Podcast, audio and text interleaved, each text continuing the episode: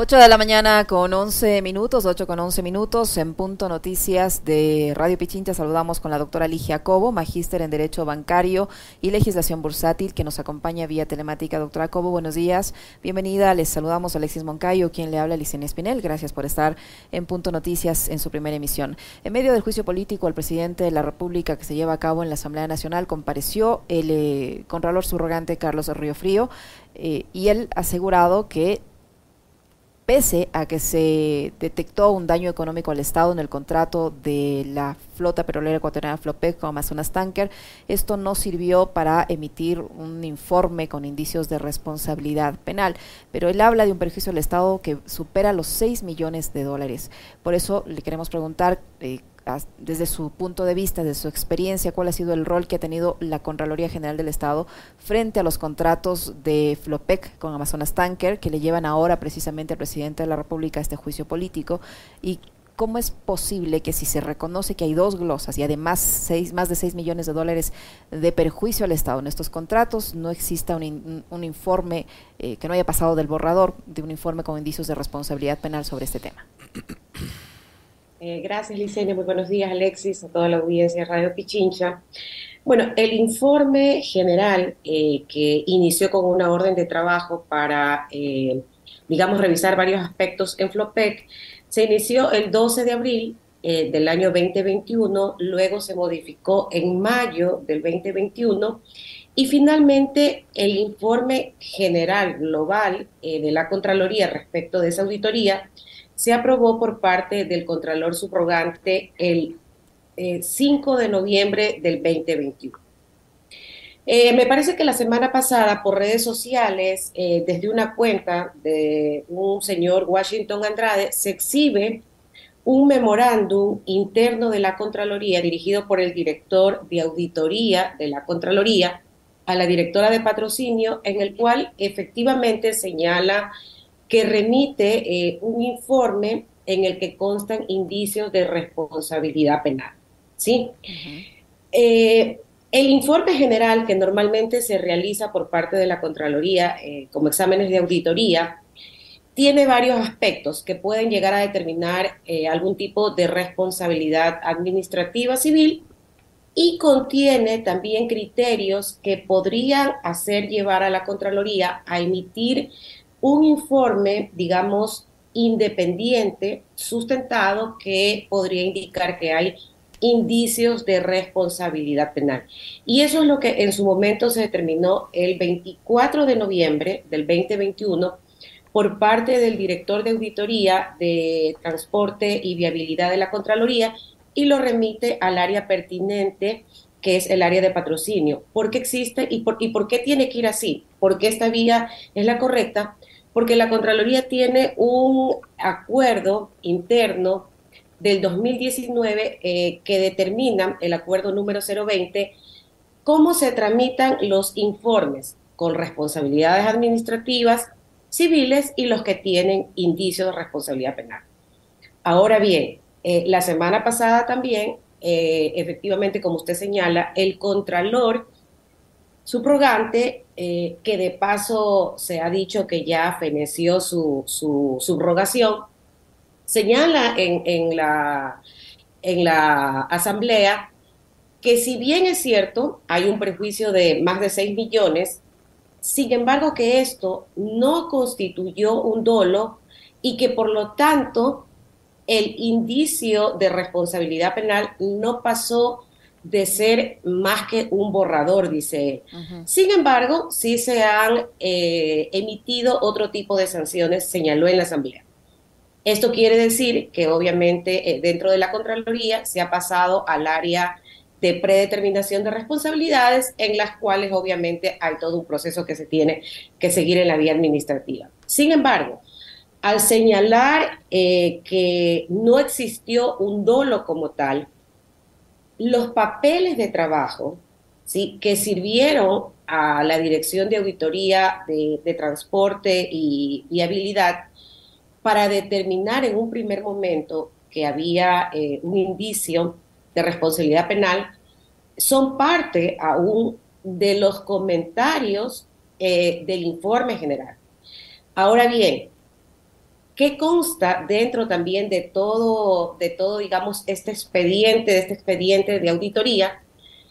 Tiene que constar, porque es obligación por parte de Contraloría emitir, el informe sustentado de la dirección de patrocinio en el cual se indique por qué razones no existían los elementos suficientes, competentes y pertinentes. En otras palabras, quiere decir que no existía un nexo causal que eso es lo que, lo que señaló el Contralor Subrogante. Entonces, ¿qué es lo que queda flotando en el aire? Nos queda flotando en el aire, como en otros casos, eh, la Contraloría sí ha emitido efectivamente indicios de responsabilidad penal cuando inclusive no hay recursos públicos comprometidos. Sin embargo, remite a la Fiscalía denuncias como tal. ¿Qué nos queda flotando en el aire? Los famosos casos cuando Pablo Celi, en el caso de Brecht, los reabrió. Ustedes recordarán que existían informes de auditoría que habían sido plenamente aprobados en su momento. Sin embargo, por todo el, componente político que existió en esos momentos, Pablo Celi los reabrió. ¿sí? Y determinó indicios de responsabilidad penal. Ahora bien, hay otro aspecto también importante que, recordar. Eh, la Contraloría, o, en este caso la Fiscalía, no necesita como requisito de admisibilidad el informe de IRP para eh, iniciar algún tipo de investigación como tal. Entonces, eh, sí nos queda flotando muchas inquietudes que en otros casos hemos visto por parte de la Contraloría actuar de otra manera. Obviamente, obviamente, ellos se van a sustentar que eh, lo que ya dijeron públicamente, ¿no? que no existe un dolo y que por lo tanto hay otro tipo de responsabilidades, sin embargo la competencia de señalar el dolo no es privativo de la Contraloría General del Estado. Buenos días, doctora Cobo. ¿De quién es la facultad de determinar si hubo o no hubo dolo? Bueno, como bien está determinado, eh, cuando existe este tipo de conducta y al no hacer un requisito de admisibilidad, la Fiscalía puede iniciar ¿sí? las investigaciones correspondientes para determinar que, como en el informe de Contraloría se señala, se pagaron eh, por el contrato de fletamento, que es lo que estaban analizando, valores adicionales sin contar o valores en exceso porque no contaban con los informes técnicos económicos. Uno. Dos. Ese tipo de contratación en algunos de los casos o muchos de los casos tenía que tener autorización del directorio. Lo recogen eh, los informes, el informe general de auditoría.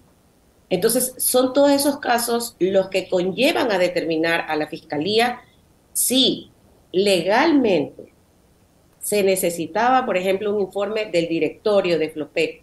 ¿Por qué razón no se lo pidió? En otros casos, en una institución financiera pública, la Contraloría, por temas de créditos, ha, remitido a Fiscalía para que se inicien las investigaciones correspondientes. Acá no se lo Entonces, acá no, me explico. Entonces, ¿por qué le digo yo en este caso? Si legalmente se tenía que pedir autorización del directorio para pasar una contratación, obviamente hay una norma expresa. ¿Sí? Entonces, esas conductas son las que tienen que investigarse por qué razón se dieron, si, estaba, si existía una obligación legal. ¿Qué es lo que ha dicho, la, qué es lo que ha dicho el Contralor en otras palabras en, la Asamblea? No, esa conducta no necesariamente eh, tiene o ha incumplido una norma legal. Voy a poner seguramente una sanción administrativa o civil o en su defecto hacer algún tipo de recomendación. Porque claro, en el informe de auditoría, de la lectura, sí, existen recomendaciones, como en todos los informes. Pero si hay una norma expresa en la que se señala que hay que seguir pasos para autorizaciones, como hemos visto, eh, Licenia, Alexis y público en general, hemos visto 10.000 casos, 100.000 casos de la Contraloría en el cual han sido mediáticos y han señalado que al existir disposiciones legales expresas, ¿sí? Y al no respetárselas, al no cumplírselas, es producto de, un, de, una de una materia penal. Pero en este caso, el Contralor ha dicho que no. ¿Por qué razón? Cuando tenemos ejemplos en los que sí se han realizado eh, algún tipo de otra conducta, Sin embargo, obviamente, como yo les decía, hoy en día la Fiscalía puede iniciar, eh, digamos, una investigación porque no es un requisito de admisibilidad el IRP. Doctora Cobo, eh, ¿cuál es la diferencia entre dolo y perjuicio? Porque el director de Auditoría de Transporte dice que sí hubo un perjuicio al Estado de 6.1 millones de dólares y que hay dos glosas adicionales de estos 6.1 millones de dólares, pero estamos hablando de un perjuicio. Si la Contraloría determina que hay un perjuicio, ¿cómo es posible entonces que no se haga el seguimiento y que se permita la renovación de estos contratos y lo que es peor, que sigan vigentes aún? Claro, es la intención de causar efectivamente un prejuicio al Estado. ¿sí? Esa es la diferencia. Eh, cuando existe una, digamos, una conducta culposa, quiere decir que yo no actué con la debida previsibilidad como un buen padre, digamos, responsable, pero en el otro caso, en el dolo, actué maquinando con la debida intención de causar un daño. Sin embargo, cuando existe norma expresa eh, en los cuales existen procedimientos que cumplir, se entiende que la ley, eh, digamos, la ignorancia de la ley no excusa a persona alguna. Por lo tanto, los funcionarios públicos tienen una doble responsabilidad, que la propia Contraloría lo ha señalado en miles de informes. Es decir, yo les decía, les traía colación eh, los casos de Odebrecht, cuando ya estaban cerrados y eh, en esos casos no existieron indicios de responsabilidad penal, pues el señor Celi los reabrió y determinó que sí existieron indicios de responsabilidad penal y ya luego sabemos todo lo que pasó con esos casos propiamente dichos. Eh, otro tipo de, informes que también han sido muy cuestionados al, ex contralor, bueno, no ex contralor, al ex señor Pablo Celi, es, por ejemplo, los informes de la deuda eh, externa, ¿sí? cuando en su, momento, cuando en su momento estaban totalmente validados, eh, existían cierto tipo de cláusulas de confidencialidad porque eh, se manejaba información entre gobiernos. Sabemos también luego qué tipo de criterios fueron los que primaron, ¿sí? Y luego todo lo que conllevó a que existan, digamos, informes de indicios de responsabilidad penal y que fueran trasladados a la fiscalía como tal. Entonces, casos existen muchos en los cuales eh, los administrados en su momento eh, dijeron, bueno, aquí no ha existido ningún tipo de actuación dolosa como tal, pero para la Contraloría existía como tal. Entonces existe eh, un, un, doble estándar de medición de conductas y que la Fiscalía seguramente las tiene identificadas, porque los casos, han sido un sinnúmero de casos de parte de la Contraloría, de CELI y del señor Río Frío, que la única diferencia es que actúan con posición mediática. Celir un hombre totalmente mediático, con ínfulas de emperador. Sin embargo, el señor Refrío tiene otro tipo de conducta, es decir, la maneja mucho más en perfil bajo. Pero el doble estándar de cómo miden cierto tipo de casos sigue siendo el mismo. Entonces, ¿con qué nos quedamos frente a la institucionalidad de conductas repetidas, pero que se las mide con un doble estándar? Eso, eso queda clarísimo, doctora, lo que usted acaba de decir. Eh, a ver, eh, esta Contraloría, que fue liderada por Celi en su momento y ahora por Río Frío, también fue conocida por eh, desvanecer glosas. Este podría ser un caso similar, y siendo así, esto al señor Río Frío, a pesar del perfil bajo que él maneja, y usted lo ha dicho con mucha precisión, le podría significar enfrentar también su responsabilidad política por lo que está haciendo. Es decir, si hay un contralor que tiene que velar por el buen manejo de recursos públicos y resulta que, como se trata del presidente Lazo, que es su pana y que ya lo protegió cuando lo de los Pandora Papers, ahora parecería que está haciendo lo mismo, quiere decir que no está cumpliendo con su trabajo, pues. Y al incumplir funciones, estaría dando papaya como para él también ser procesado políticamente por la Asamblea. Pero por supuesto, eh, Alexis, porque además lo que no hizo el señor eh, Río Frío el día que se presentó en la Asamblea es exhibir el informe de patrocinio en el cual debió haber estado sustentado eh, el por qué no se iba a iniciar una, digamos, todo el procedimiento para remitir a la Fiscalía del indicio de responsabilidad penal. Eso no lo hizo, solo repitió de manera textual que no existían los elementos suficientes, competentes y pertinentes. ¿Y por qué cree que, no... presentó ese documento, doctora Co?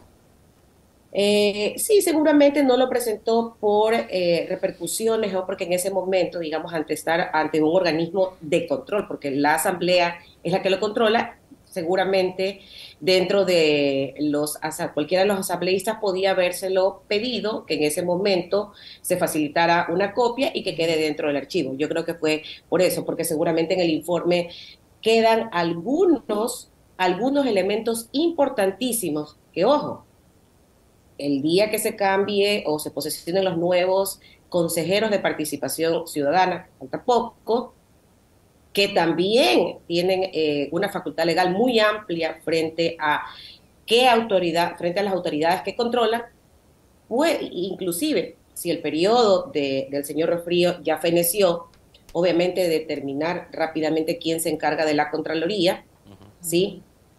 ¿Qué pasa si otra autoridad se sienta después del 14 y les dice que el informe, que es obligación haber emitido por parte de la directora de patrocinio, después del 24 de noviembre del 2021, ella tenía 10 días para emitir su informe. ¿Qué pasa si otra autoridad le dice que ese informe no goza de imparcialidad, que es uno de los requisitos eh, con los que debe actuar todo funcionario público, más los de la Contraloría, que también tienen un informe, eh, digamos, un reglamento de ética para sus actuaciones? ¿Qué pasa si llegan a decir aquello? Entonces, seguramente, al estilo de Pablo Celi, el señor Río Frío, midió todo ese tipo de situaciones y por eso solo se limitó a señalar estas tres características. No existieron elementos suficientes, competentes y pertinentes. Sí, hay un prejuicio de 6 millones, sin embargo, estoy determinando otro tipo de responsabilidad, señaló en, en, en su comparecencia muy suelto de huesos cuando todos sabemos que existen otros informes, como les decía, en los que ni siquiera se han comprometido recursos públicos, pero que la Contraloría sí los remite a la Fiscalía. Y existe la otros temas. ¿Existe la posibilidad, doctora Cobo, de que ese documento no exista, de que no se haya elaborado ese documento en la fecha que debía haberse elaborado por conveniencia o por no perjudicar a nadie o por no evidenciar los errores? ¿Existe la posibilidad de que ese documento no exista? Bueno, ya de, mire, todo puede pasar en la Contraloría. Usted recordará que cuando se la incendió, ¿sí? ¿Qué dijo Pablo Celi ante toda la opinión pública, ante todo el país? Que tenían todos los documentos debidamente respaldados en la nube. Y luego no existían los documentos.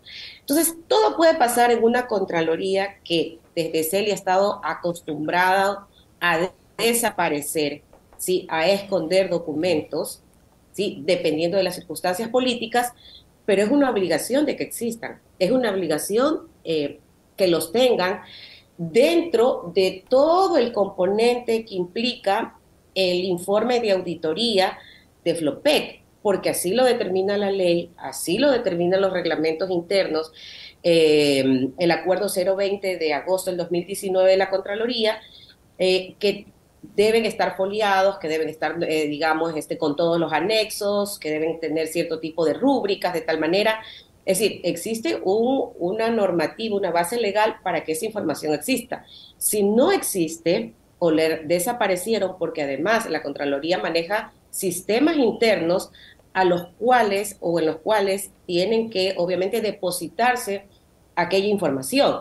Lo que nosotros vemos en la página web de la Contraloría, digamos los informes de auditoría, es una cosa, pero dentro del sistema interno están todos los papeles de trabajo, tienen que estar todos los anexos que corresponden a la determinación puntual de los nombres de los responsables, de qué tipo de, responsabilidad tienen. Si no llegase a estar, obviamente existe una responsabilidad civil, administrativa y hasta penal eh, para la primera autoridad, que es la responsable de tener bajo su custodia institucional todos los documentos. Y así como la Contraloría se acostumbra a decir que cuando hay delegaciones no sirven porque la, o la máxima autoridad tiene que responder, en este caso la máxima autoridad de la Contraloría tiene que responder y no puede decir, no, es que la directora de patrocinio no guardó el informe, es que el director de viabilidad no sé qué, es que el equipo auditor tal cosa. No, él es el legítimo responsable. Doctora, el doctor eh, Campaña, en una entrevista en este espacio la semana pasada, decía que al tratarse de un juicio político, no era necesaria la presencia del Contralor del Estado subrogante en la Comisión de Fiscalización, porque es un juicio político, se muestra allí la responsabilidad política. A su criterio, la, intervención del Contralor Río Frío era o no era necesaria en este proceso político.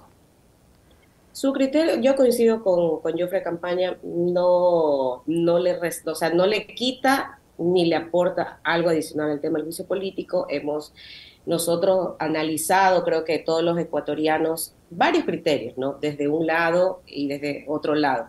Las dos posturas, aquellos que señalan que efectivamente tiene que probarse dentro del juicio algún tipo de conducta, como que si la asamblea fuese eh, un juzgado o fuese la fiscalía, y sabemos que no es así y los conceptos o los criterios también muy bien sustentados desde el otro lado o desde la otra orilla, que bien se señala que este es un tema de carácter político y obviamente la Asamblea tiene reglas como tal. Entonces, este criterio o esta información no digamos, en mi concepto, no cambia ni modifica la percepción o el criterio que ha venido dado desde ya la Corte Constitucional con la admisibilidad para que se inicie el juicio político al presidente Lazo. Pero lo que ha servido, y yo quiero nuevamente ir a eso, doctora, porque, digamos, usted manifestaba bien, ya mismo se posesionan los nuevos consejeros de participación ciudadana, hay un proceso de selección de nuevo contralor o contralora que ojalá ahora sí le dé un poco y le devuelva un poco de institucionalidad a este organismo, eh, lo que revela es lo que conversábamos hace unos minutos, ¿no? que hay funcionarios que son, valga la redundancia, funcionales o utilitarios para el momento político que se está viviendo. Em, vamos a este proceso de selección de un nuevo contralor o contralora. ¿Qué es lo que deberían tomar en cuenta quienes integren la Comisión Ciudadana de Selección? Para elegir a la persona que se va a hacer cargo de esta institución, que usted la conoce muy bien y que ha estado también eh, en la mira pública por el paso de Poli, del paso de Celi y ahora Río Frío. Bueno, yo creo que en alguna de las entrevistas que hemos tenido he señalado que tiene que no solo, digamos, la, la, la hoja de vida en, que, en el que se detalle eh, su, digamos, su formación, su experiencia, perdón, sino también aquel desempeño que usted pueda tener o haya tenido, en este caso, dentro de la propia Contraloría, porque sí hay algunos cachiporreros y cachiporreras de Pablo Celi y otras personas que lo ayudaron a Pablo Celi para que dentro del juicio, sí, el señor saliera, eh, digamos, eh, digamos, sin responsabilidades como tal.